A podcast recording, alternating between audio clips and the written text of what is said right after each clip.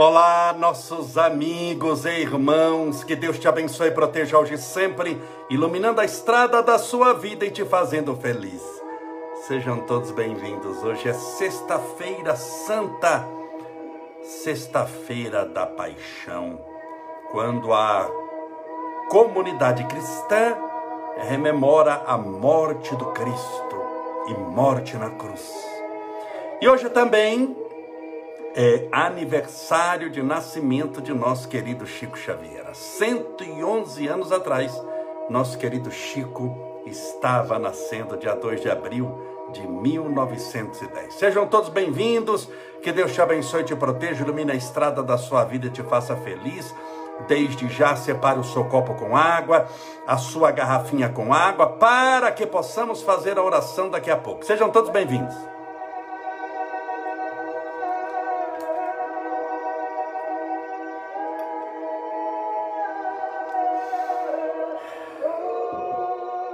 Vamos aos nossos abraços para algumas pessoas.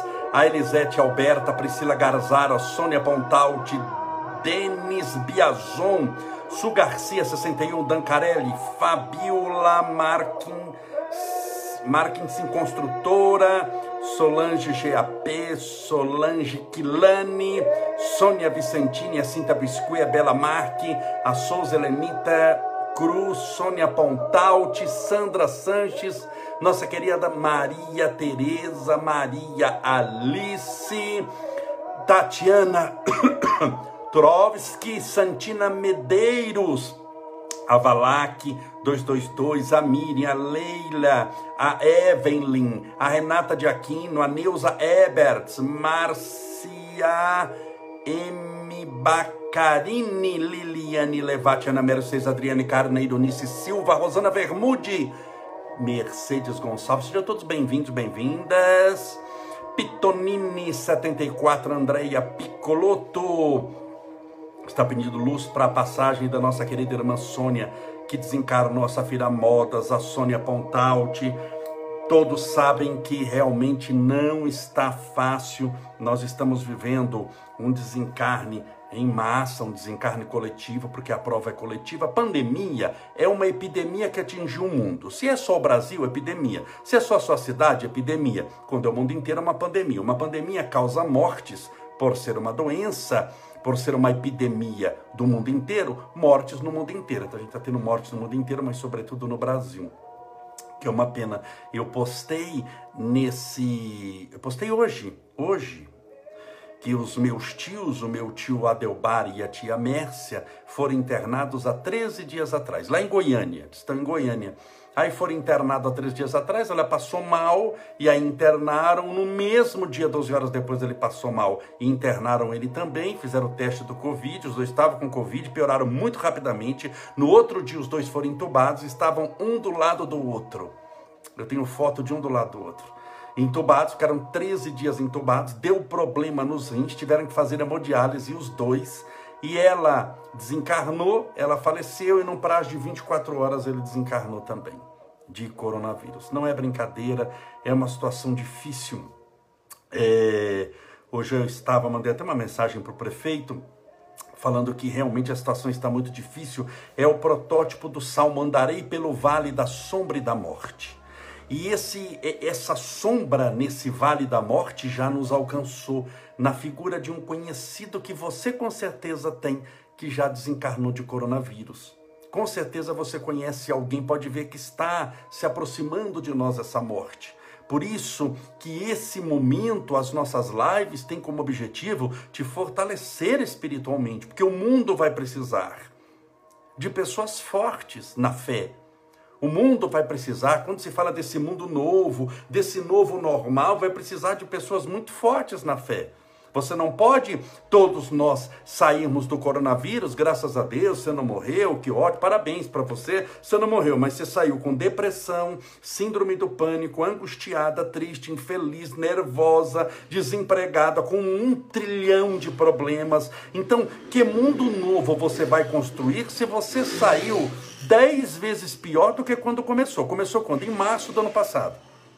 Em março do ano passado, começou no Brasil o coronavírus. Em março, em março do ano passado, tinha aquelas campanhas já de ficar em casa. há um ano atrás. E um ano depois você está vivo. Vivo de qualquer jeito, você está mesmo morto. Estaria assistindo a minha live do mesmo jeito. Porque morto você vive numa morte de sua vida. Mas estou falando vida aqui na terra. Então você está um ano nessa história. E muito possivelmente, se você não se contaminou até agora, ou se você se curou, se você fizer tudo certinho, você não vai se contaminar. Possivelmente muitos daqui que estão me assistindo já pegaram o coronavírus nem sabem que pegaram. 85% das pessoas que se contaminam com o coronavírus nem sabem que tiveram coronavírus, não vão apresentar os sintomas, graças a Deus, né? É a minoria. Só que ele é muito violento na minoria. Então, você possivelmente até se contaminou, nem sabe que se contaminou, já tem resistência, você está tomando cuidado.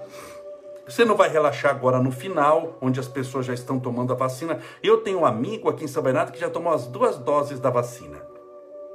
Ele já tomou duas doses. Então, vai chegar uma hora que todos nós vamos tomar. Ok, excelente, eu tenho certeza absoluta que o coronavírus vai acabar. Isso é questão de tempo. Qual é a cura do coronavírus? A vacina. Porque vacinando certinho, você tomando as duas doses, esperando o tempo certo, não é que você não vai pegar o coronavírus, você pega de novo, da mesma maneira que se não tivesse vacinado. Só que ele não leva a óbito, você não vai ser entubado. Ser entubado vai a zero a chance. Então você vai espirrar aqui, passar um mal-estar ali, sair vivinho da Silva. Amanhã você está ótimo, passeando na cidade sem problema nenhum. Então, a vacina é a cura.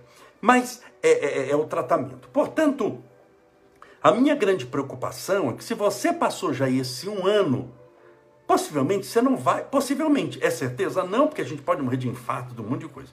Não é mesmo? Certeza? Do dia e da hora ninguém sabe, nem o filho, só o pai que está nos céus. Então todos nós estamos sujeitos a muitas coisas.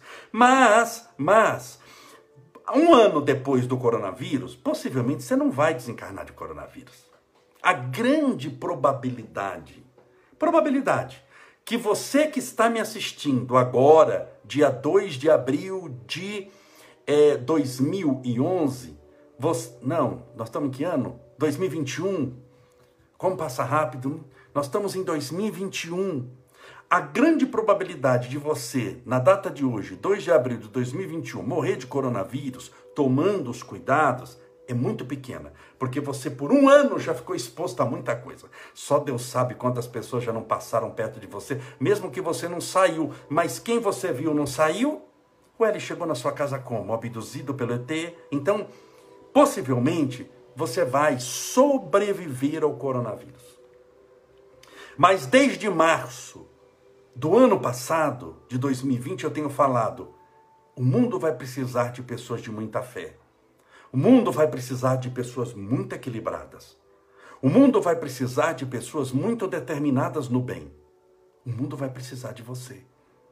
E essa sua determinação, esse seu equilíbrio, essa sua evolução espiritual, você vai construir no momento mais difícil que a Terra está passando.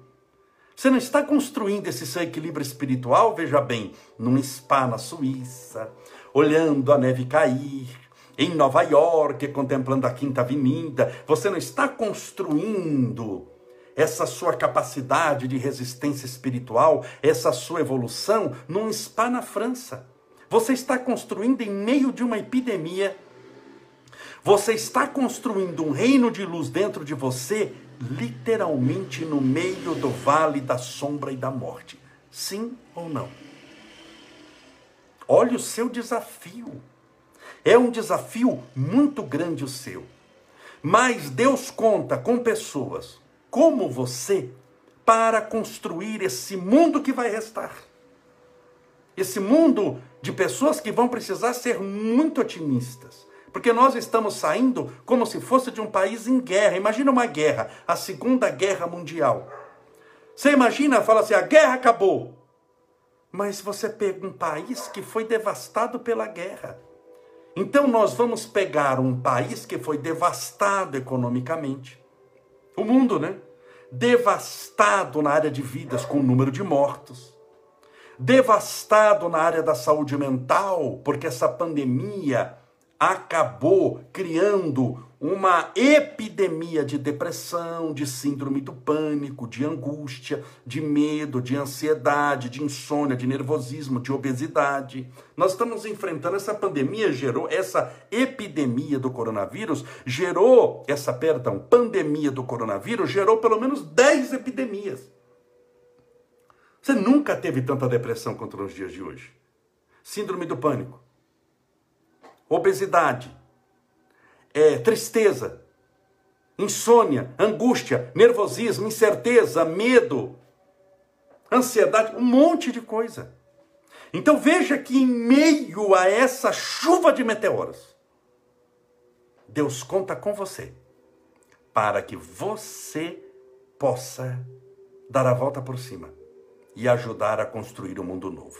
Então que Deus tenha, meu querido tio Adelbar, tia Mércia, e neles dois, nós rogamos a bênção para todos aqueles que estão partindo pelo coronavírus, nosso maior respeito.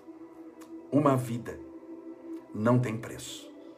Mesmo sabendo da imortalidade da alma, há a dor do luto, da despedida, do contato físico, mesmo sabendo que existe vida além da morte, nós gostaríamos de abraçar a pessoa nessa vida que antecede a própria morte que todos nós um dia experimentaremos.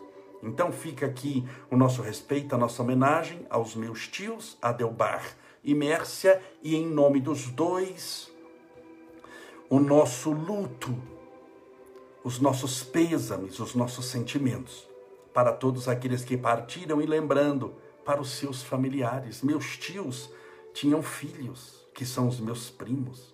Então são mães que estão partindo, mães de filhos que ficaram, pais de filhos que ficaram, filhos que partiram e deixaram pais na terra. Então eles merecem todo o nosso respeito, o nosso carinho, a nossa gratidão por tudo que eles fizeram na nossa existência, por todo o bem que eles fizeram. A nossa atitude sempre, meus irmãos, sempre é de respeito, é de carinho e é de compaixão para os que sofrem. Quando você vê alguém sofrendo, quando você vê alguém morrendo, você tem que lembrar: aquela pessoa poderia ser a nossa mãe, poderia ser o nosso pai. Lembra-te de Jesus, que disse: Tive sede, me destes de beber.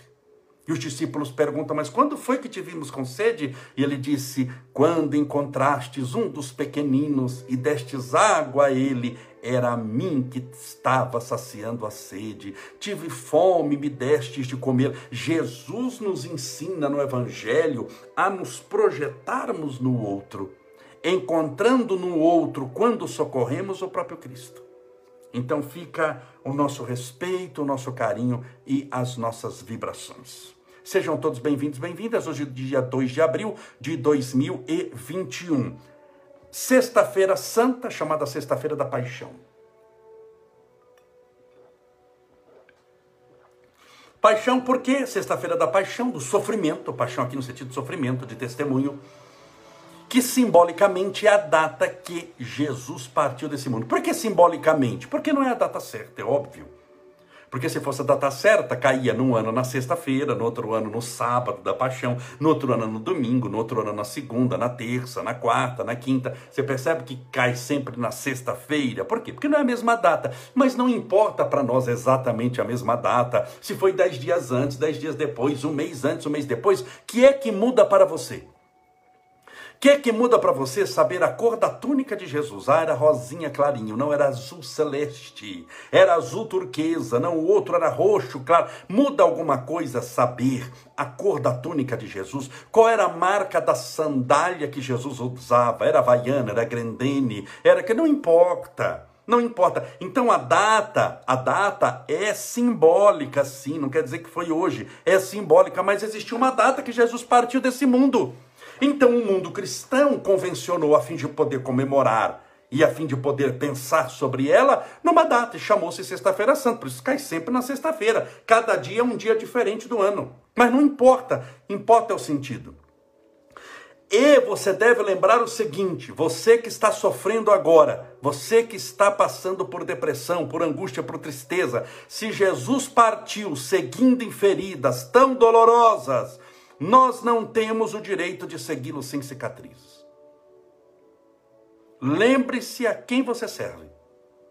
Você não serve a um rei que andava de limusine, que vinha de helicóptero, que tinha um tapete vermelho estendido, pelo contrário, andava descalço, foi surrado, espancado várias vezes, condenado sem nunca ter cometido, cometido um crime, colocado no meio de dois ladrões, sendo o espírito de maior luz que a terra conheceu.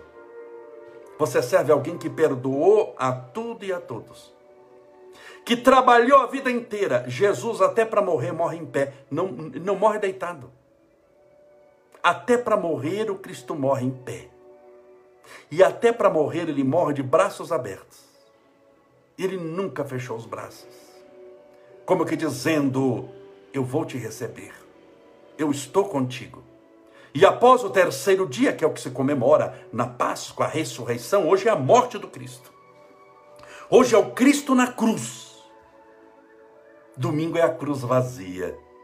É o Cristo que desceu dela e três dias depois ele vai trabalhar, ajudar, amparar, soerguer, amar, lutar, perseverar e até hoje está nos estendendo as mãos, dizendo: A paz seja conosco.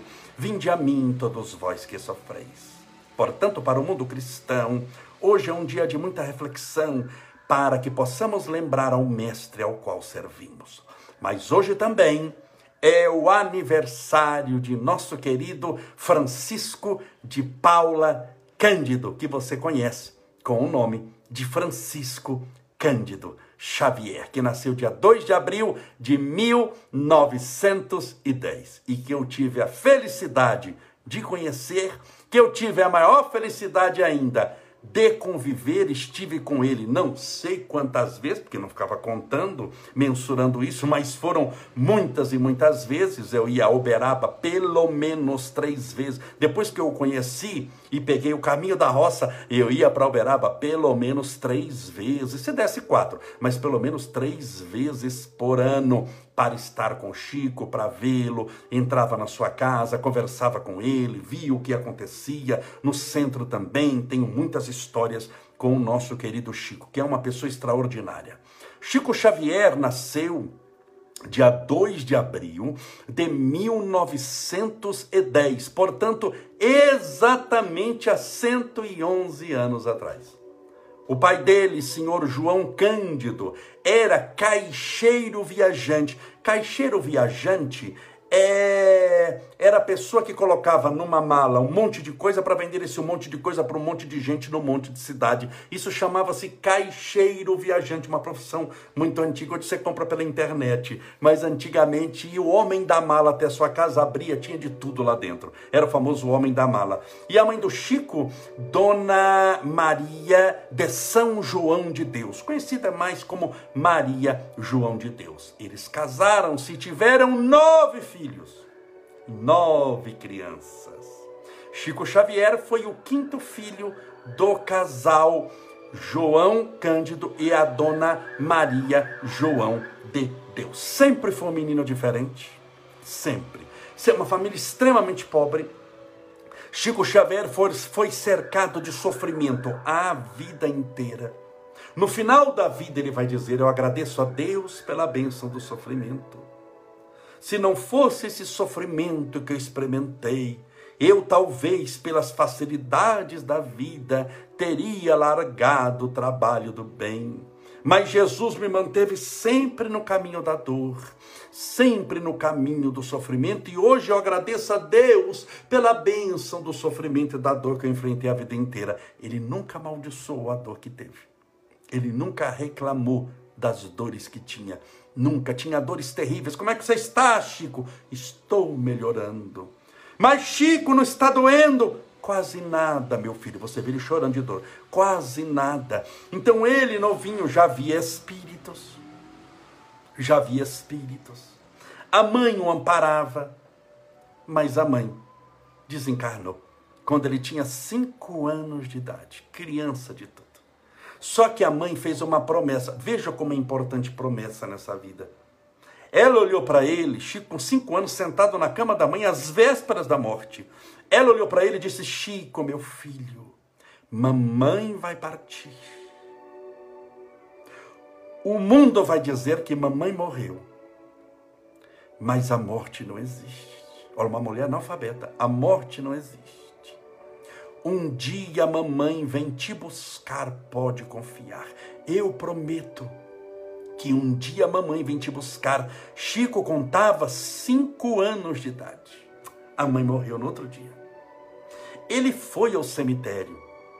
Ele viu o caixão sendo abaixado, a terra sendo jogada em cima. Ele, mesmo com cinco anos, entendia que a mãe tinha morrido. Mas ele entendia também que a mãe, também que a mãe nunca mentiu para ele. A mãe nunca mentiu para ele. E se a mãe falou que voltaria para buscá-lo, com certeza ele tinha fé que a mãe voltaria para buscá-lo. Isso vai acontecer. Ela volta para buscá-lo.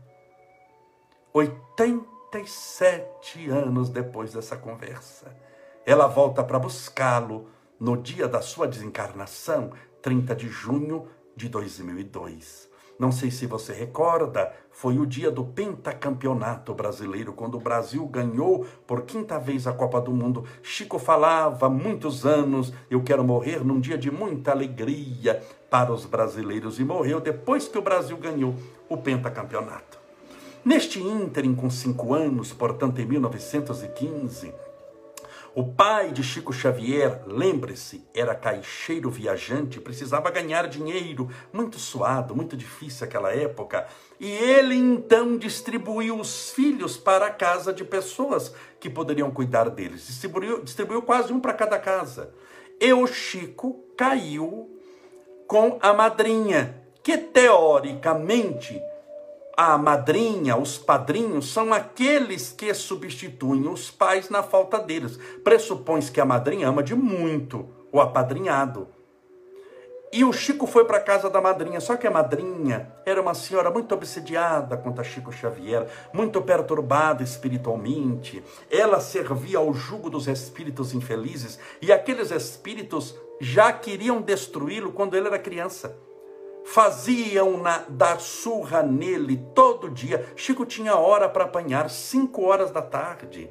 Apanhava com vara de marmelo, mas por quê? Por nada, chegou a hora de apanhar. Você tem que apanhar. Apanhava, passava uma fome, desculpa a palavra, miserável as pessoas tinham tanta pena dele que passavam um pedaço de pão velho pela seca, não tinha muro, pão velho. Ele comia o pão velho e tinha que pegar folha de goiabeira para mascar, não havia escova de dente para ele, ele mascava para limpar o dente, porque se essa mulher chegasse em casa e visse que ele tinha pedacinho de pão, apanhava de novo, fora a surra das cinco horas. Ela pegava garfo, esse garfo que você come, quebrava o, o, cabo. Sabe quando você faz assim até quebrar o cabo? Pegava o garfo e enfiava na barriga dele com força, fazendo os dentes entrarem na barriga, sangrarem, e amarrava para segurar o garfo um, um, um, pano que dava a volta na barriga dele, colocava uma pedra de 5 quilos na cabeça de alguém que pesava 15. Perdão, meus irmãos, só um minutinho aqui. Deixa eu só dar uma arrumadinha aqui, porque nós estamos ao vivo. E. Só um pouquinho aqui. Vamos lá de novo. Pronto. Perdão, meus irmãos, estamos aqui em 700 pessoas no Instagram e me cai o celular, mas estamos ao vivo, não desconectou não, sejam todos bem-vindos, estamos aqui, ó. Nós estamos hoje em mil e poucas pessoas, mais de 1.100, quase 1.200 pessoas somando as duas mídias. Então, ela se visse, se visse ele com um pedacinho de pão na boca, ela, ela queria espancá-lo praticamente. Era impressionante a raiva que ela tinha dele. Colocava aquele garfo, fazia ele andar naquelas, naquelas novenas, na, na, na perdão, naquelas é, procissões enormes, sofrida. Tanto que Chico Xavier, velhinho, velhinho, quando ele tirava a blusa, você via o abdômen todo marcado pelas garfadas que ele levou. Isso velhinho, para ver as cicatrizes que ficaram. Até o dia então que o pai do Chico casa a segunda vez. Casa com uma senhora notável, Dona Cidália Batista. Veja que mulher abençoada. ela era muito mais nova que o pai do Chico. O pai do Chico foi o primeiro namorado dela, ela era muito mais nova. O pai do Chico já tinha seis filhos, perdão, nove filhos. Nove filhos o pai do Chico já tinha. Lembre-se, espalhados pela cidade. Ela, ela só fez uma única condição para casar com o pai do Chico. Ela disse assim: Eu só caso com você se eu puder reunir os filhos que você espalhou. Olha que mulher. E ela vai de casa em casa buscando as crianças. Entre elas, Chico Xavier, que era dos nove o quinto filho. Ela lhe deu todo o amor, todo o carinho. Chico Xavier, ela segurava ele, porque ele era pequeno ainda, criança, no colo. Chico Xavier, vendo os espíritos, fazia aquelas poesias, as mais lindas do mundo. Ela chorava com ele no colo e falava assim: Meu filho, pena que mamãe é analfabeta Pena que eu não entendo a grandeza dessa poesia, mas que maravilha! Um dia, meu filho, eu tenho esperança que o mundo vai explicar tudo isso que você vê no mundo dos espíritos. O El Chico foi crescendo e a mãe adoeceu.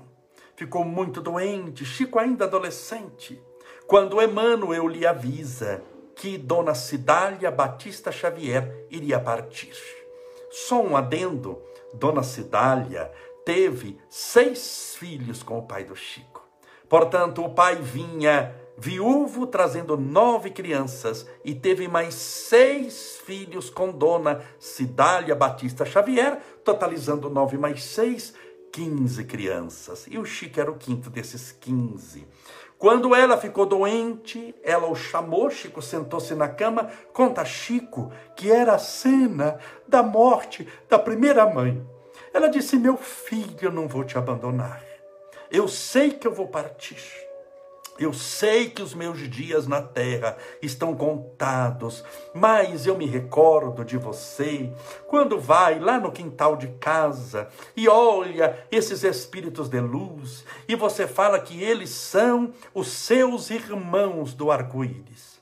Quando mamãe partir, você vá ao quintal de casa, olhe para os céus e eu estarei lá entre os seus irmãos do arco-íris para poder te ajudar. Eu jamais vou te abandonar. E Dona Cidália Batista Xavier, a segunda mãe de Chico Xavier, também desencarna poucos dias após, poucas horas após essa conversa. Chico trabalhou desde criança, aos sete anos, só fez o primário e reprovou o terceiro ano primário, tamanha exaustão da vida que ele tinha. No primário, quando ele tinha sete anos de idade, ele começou a trabalhar aos sete anos de idade na tecelagem Belo Horizonte, que ficava na cidade de Pedro Leopoldo, interior do estado das Minas Gerais, onde Chico Xavier nasceu dia 2 de abril de 1910, portanto há 111 anos atrás. Trabalhava nessa tecelagem a noite inteira Passava a madrugada nela, num trabalho braçal extremamente difícil, e depois tinha que ir para a escola. Você imagina o cansaço? Era o único menino de toda a escola que ia descalço. Porque a maioria era pobre. Mas era uma pobreza onde as mães mantinham os filhos asseados, limpinhos, aquela pobreza de antigamente, mas havia dignidade, havia cuidado.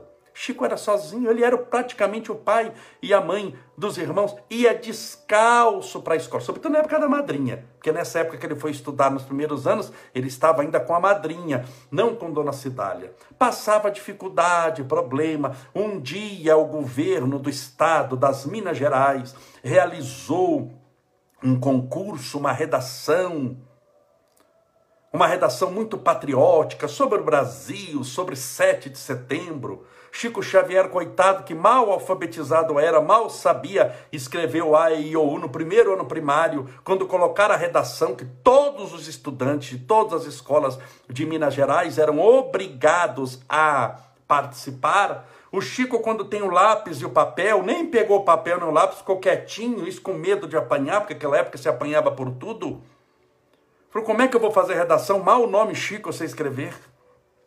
Quando então chega ao lado dele um espírito todo vestido de branco, de chapéu branco, barba branca, terno branco, quanto Chico, ele disse: Meu filho, eu vim te ajudar a escrever a redação. Olha a inocência do menino. Ele levanta-se, vai até a professora e fala: Professora, tem um homem ali ao lado da minha cadeira falando que quer me ajudar. Olha a honestidade e a inocência dele. Esse homem de barba branca quer me ajudar a fazer a redação. O professor olhou para ver se tinha alguém, claro que não viu ninguém, porque era um desencarnado. Disse: Meu filho, a fome é uma desgraça mesmo. Você está passando muita fome. Você já está vendo morto. Chico, meu Deus, vai lá, senta e fica quieto em nome de Jesus. Chico sentou-se, ficou quietinho, disse que sentiu um torpor uma sensação de elevador despencando e apagou. E o Espírito fez a redação por ele. Quando Chico acordou, já estava entregando a prova. E eis que, passado vários meses até se corrigir, o Chico recebe um prêmio com louvor pela redação. Foi um furdo na cidade, as pessoas o odiaram porque como que aquele menino analfabeto, pobrezinho, que vem descalço, esfarrapado, que não tem pai, não tem mãe, vai melhor do que o meu filho? Ele deve ter colado. Colou, não colou, colou, não colou, fizeram uma pressão enorme. A professora colocou esse menino, o diretor da escola, pressionado pelos outros, colocou em cima de uma, de, de uma cadeira, de um banquinho, sem pai, sem mãe, para poder defendê-lo, no quadro negro, e falou: se você não colou, você vai fazer outra outra redação aqui ao vivo.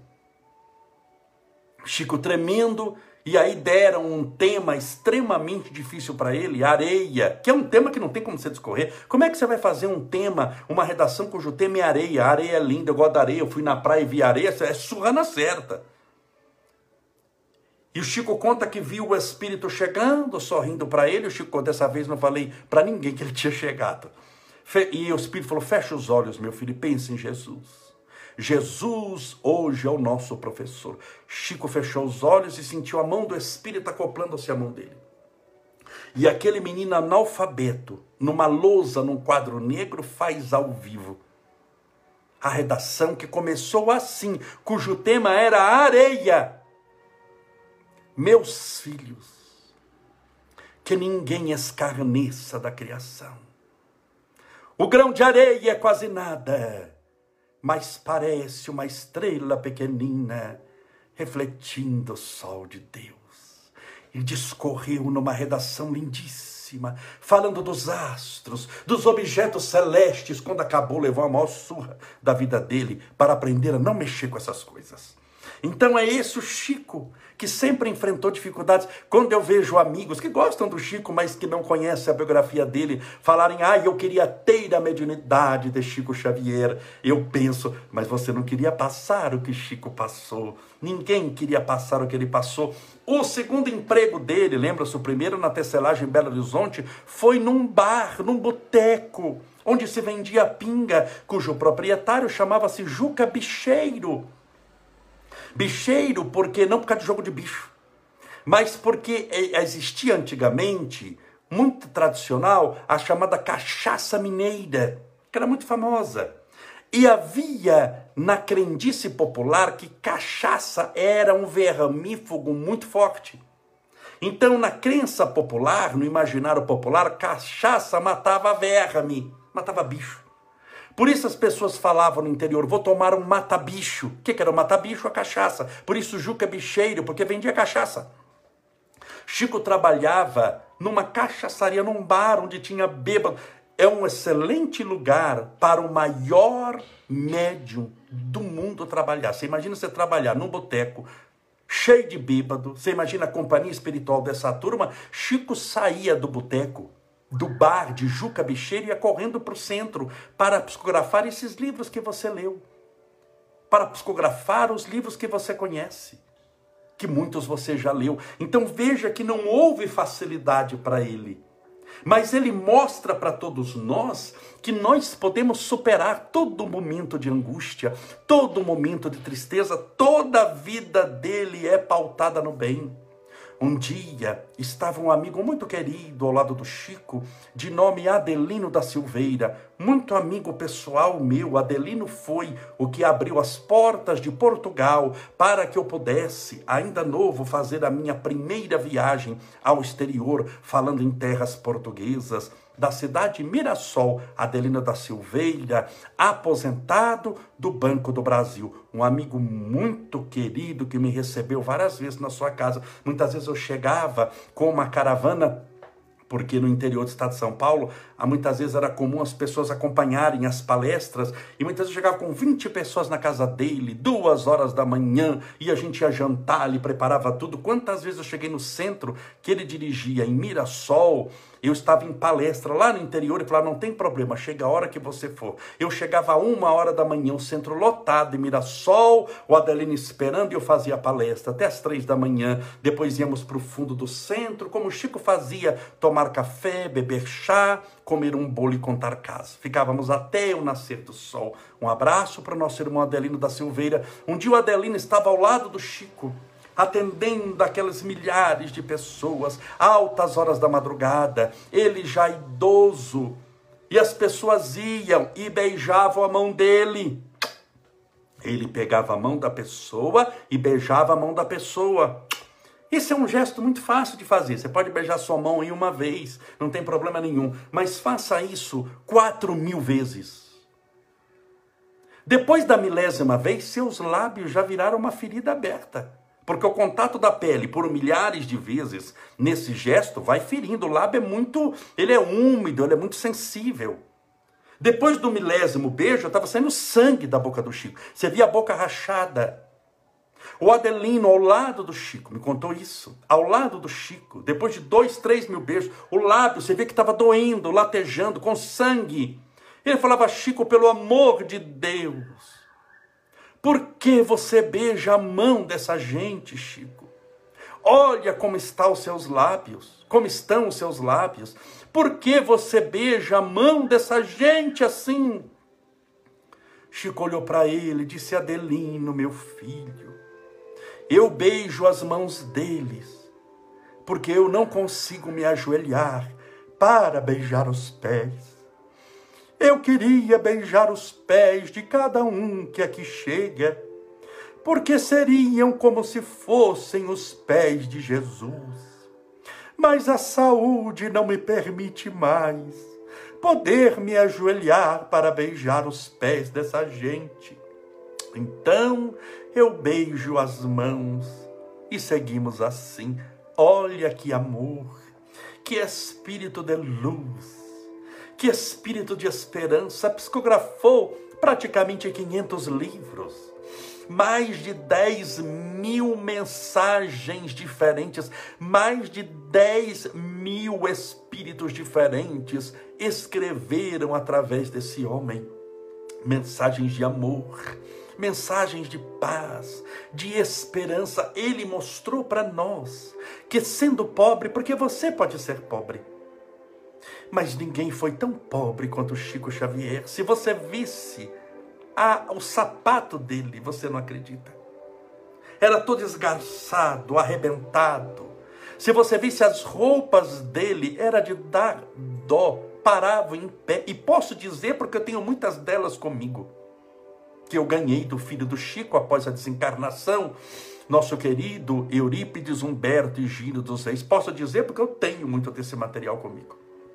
E eu o conheci, o vi. Vá à casa do Chico, lá em Uberaba, onde o Chico viveu. Peça para entrar no quarto, veja os sapatos todos esgarçados. Ele era muito pobre. A cama encostada na parede. Muitas vezes o pé da cama segurado por tijolos.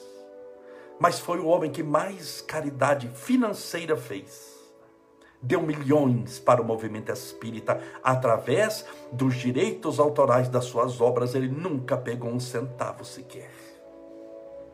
Atendia a todos com amor, com carinho, mesmo doente. Você pode ser doente, mas você não conheceu Chico Xavier. Os seus infartos foram três, as suas dores, a sua cegueira no olho, a catarata, as dores lancinantes, a angina que era a herança do infarto, e que Chico, quando a angina chegava, aquela dor no peito, que só quem tem para contar a dor, ele chamava de irmã. A minha irmã Angina me veio visitar. Por isso, no ano de 1972, um jornalista do jornal Folha de São Paulo, quando vai visitar Chico Xavier, faz uma matéria dizendo Chico Xavier, o São Francisco dos desesperados. Assim como São Francisco chamava o sol de irmão sol, irmão lua, quando teve os olhos cauterizados, irmão fogo, Chico chamava a dor de irmã, minha irmã Angina me veio hoje visitar. Que maravilha! Nunca amaldiçoava. Então você pode sofrer, ter dores mas ele sofreu e ajudou a vida inteira. Não tendo nada, foi o que mais deu. Sendo mais pobre, foi o que mais ofereceu. Sendo mais doente, foi o que mais trabalhou.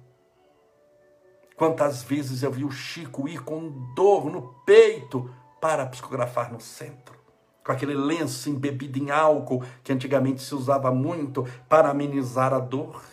Você via lágrimas escorrendo de dor, mas Chico, você vai assim? Ele falava: Vou, meu filho, eu estou bem, eu estou bem. Mas Chico não está doendo quase nada. Como você sabe que aquela dor estava lhe destruindo o peito, mas ele ia trabalhar sem nunca reclamar. Agradecia a Deus pela benção da vida, tudo estava bom para ele. Ele era feliz com as pequenas coisas. Certa vez, ele dando entrevista para extinta televisão Manchete, que não existe mais. Ele então dando entrevista, isso no quintal da casa dele, embaixo de uma árvore, dando entrevista. De repente o vento bate, uma folha cai, o que é muito comum, e ela veio e caiu no, no, no, na perna dele, Chico sentado. Isso dando entrevista. Ele parou a entrevista como se não tivesse repórter, não tivesse entrevista, não tivesse gente, a gente assistindo isso, não tivesse ninguém, como se fosse ele a natureza. Ele pegou aquela folha, olhou e começou a chorar. Por causa de uma folha que cai. Ele com a folha disse: Meu Deus, como a vida é bela. Meu Deus, como a vida é linda. Com a folha na mão, emocionado com uma folha. Ele disse: Uma folha de uma árvore observada com os olhos da fé. Pode ser tão linda quanto uma página de Shakespeare. E abraçou a folha e começou a chorar, como se estivesse abraçando Jesus. Então, meus irmãos, que vida maravilhosa, esplendorosa esse homem teve, uma vida de amor. Chico Xavier, e não obstante ser reconhecido hoje como o maior médium de psicografia, ele era um médium de cura extraordinário. Quantas pessoas com câncer foram curadas por ele? Quantas pessoas com depressão, quantas pessoas angustiadas, tristes, infelizes. Ele era um médium de cura extremamente potente. As pessoas, quando chegavam no centro, levavam lenços e colocavam lenços em cima da mesa, isso muito antigamente. Mas você imagina 500 pessoas, 500 lenços aqui, fazer uma montanha de lenços. Ele orava, vinha o Espírito cheio e derramava um litro de perfume naqueles lenços, que firma, ficavam perfumados, segundo os amigos, por 10 anos. Quando a pessoa pegava um lenço de volta, cada um pegava um lenço, ficava dez anos aquele perfume. Era um médium de materialização, de cura extraordinário. E morre pobre, pobre financeiramente, mas como um verdadeiro rei. E 87 anos após a sua morte, quando ele já havia completado 92 anos de idade, no dia da sua desencarnação, dia 30 de junho de 2002, no dia do pentacampeonato do Brasil, ele acorda no mundo espiritual e encontra a mãezinha dele, cumprindo a promessa, Dona Maria João de Deus, dizendo: Chico, há 87 anos atrás, eu prometi que eu te buscaria, e hoje chegou o dia de eu te buscar. Vinde, meu filho, eu te esperei por tanto tempo, eu te amei por todos esses dias, eu nunca te esqueci um momento sequer.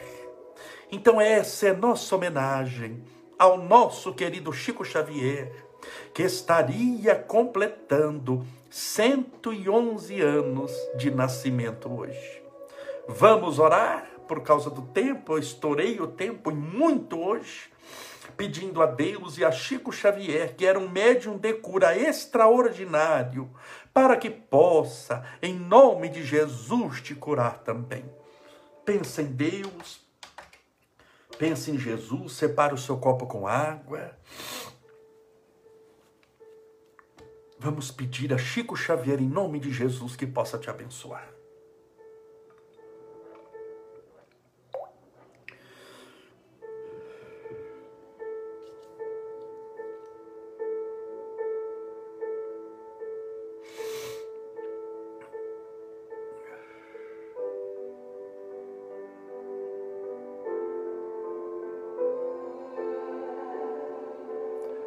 Senhor Jesus, Mestre Divino, hoje toda a comunidade cristã rememora o dia da tua maior dor.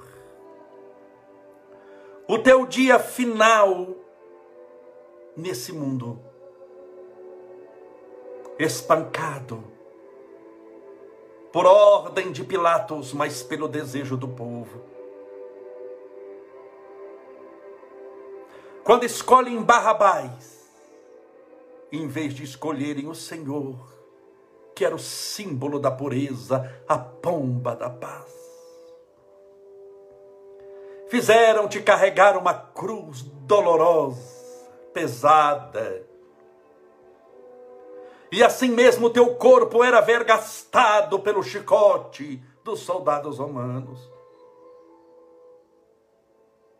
Crucificaram-te no meio de dois ladrões. Com os pregos da ignomínia, cravam o teu corpo na cruz e a erguem no Monte Caveira ou Monte Calvário, aguardando a tua morte. E o Senhor padece com dores terríveis por horas a fio.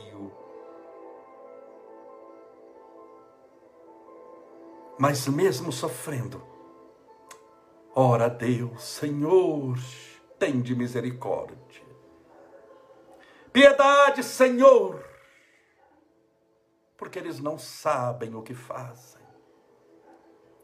E recebem então a lança do soldado, cravando-a no teu coração. Estes foram os teus últimos instantes extremamente dolorosos. Mas eis que o Senhor volta, ressurgindo das cinzas da morte, para dizer: a paz esteja convosco. Eu voltei. E o Senhor volta curando, amparando, soerguendo, sem nunca ter nos abandonado. Por isso, nós que cremos em Ti, não esperamos a Tua volta, porque o Senhor nunca foi. O Senhor sempre esteve conosco nesses dois mil anos, assegurando-nos a tua presença. Onde estiverem dois ou mais reunidos em meu nome, aí eu estarei. Ó oh, Senhor, nós aqui estamos para te render graças, para te pedir perdão pelos que os homens te fizeram lembrando que pode acontecer de muitos desses homens terem sido nós mesmos no passado. Mas se nós te crucificamos no passado, de joelhos nós te pedimos, tem de piedade de nós, porque nós não sabíamos o que fazíamos, mas agora nós sabemos em quem cremos. Recebe, Senhor, a nossa gratidão. Recebe, Senhor, o nosso louvor e a nossa súplica, dizendo obrigado, Jesus, por tudo que nos destes, por tudo que nos dá. E te pedimos, Jesus, por um dos teus prepostos, por um dos anjos que o Senhor colocou na terra em forma de gente, na figura de Francisco Cândido Xavier, nosso querido Chico Xavier, que viveu pelo Senhor e morreu por ti, que lembrou do teu nome em cada instante, em que cada pessoa que ele socorreu, ele viu o teu rosto, em cada mãe que ele consolou, levando a mensagem de esperança, ele te consolava também. Rogamos, Senhor, a Chico Xavier, para que possa, especialmente hoje, ele que viveu uma vida ajudando os outros, para que hoje, no dia do aniversário do seu nascimento, ele possa ajudar também a todas essas pessoas que estão com fé orando conosco nesse instante. Onde elas estiverem, ó nosso querido Chico, que você possa estar. Que o perfume do teu amor nas mãos estendidas da caridade que possuis possa amenizar as dores de toda essa gente. Que as tuas mãos fluidificadas pelas melhores energias salutares e curadoras possa ser imposta querido Chico Xavier, sobre a cabeça, sobre a fronte dessa pessoa. E que ela receba o passe hoje das tuas mãos. Porque os pa, o passe das tuas mãos era como se Jesus estivesse o aplicando.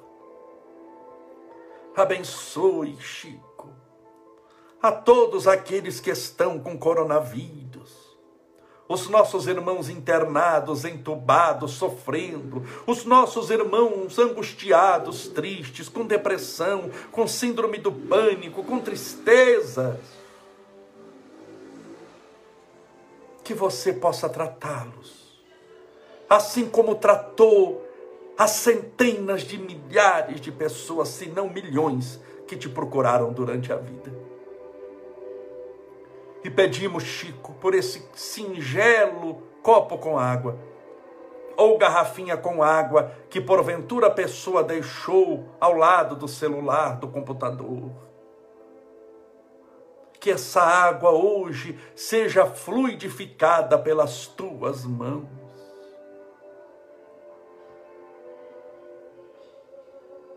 E conforme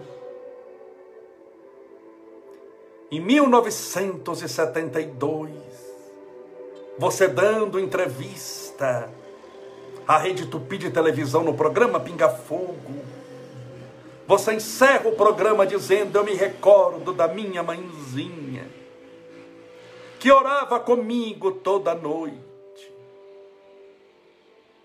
E você termina o programa fazendo a oração do Pai Nosso. Nós terminamos o nosso programa de hoje, a nossa transmissão, fazendo a oração que a tua mãezinha, Maria João de Deus, te ensinou a orar.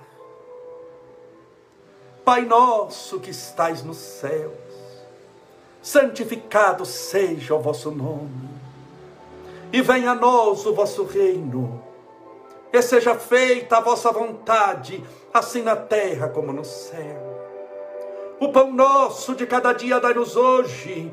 Perdoai as nossas dívidas, assim como nós perdoamos aos nossos devedores. Perdoai as nossas ofensas, assim como nós perdoamos a quem nos tem ofendido. E não nos deixeis cair em tentação, mas livrai-nos do mal. Porque teus são o reino, o poder, a honra e a glória para sempre. E que assim seja, graças a Deus, e viva Jesus.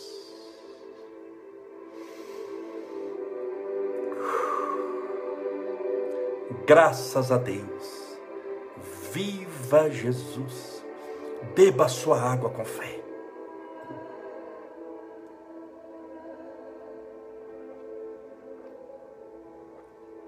Muito obrigado pela sua companhia. Viva Jesus! Viva Chico Xavier!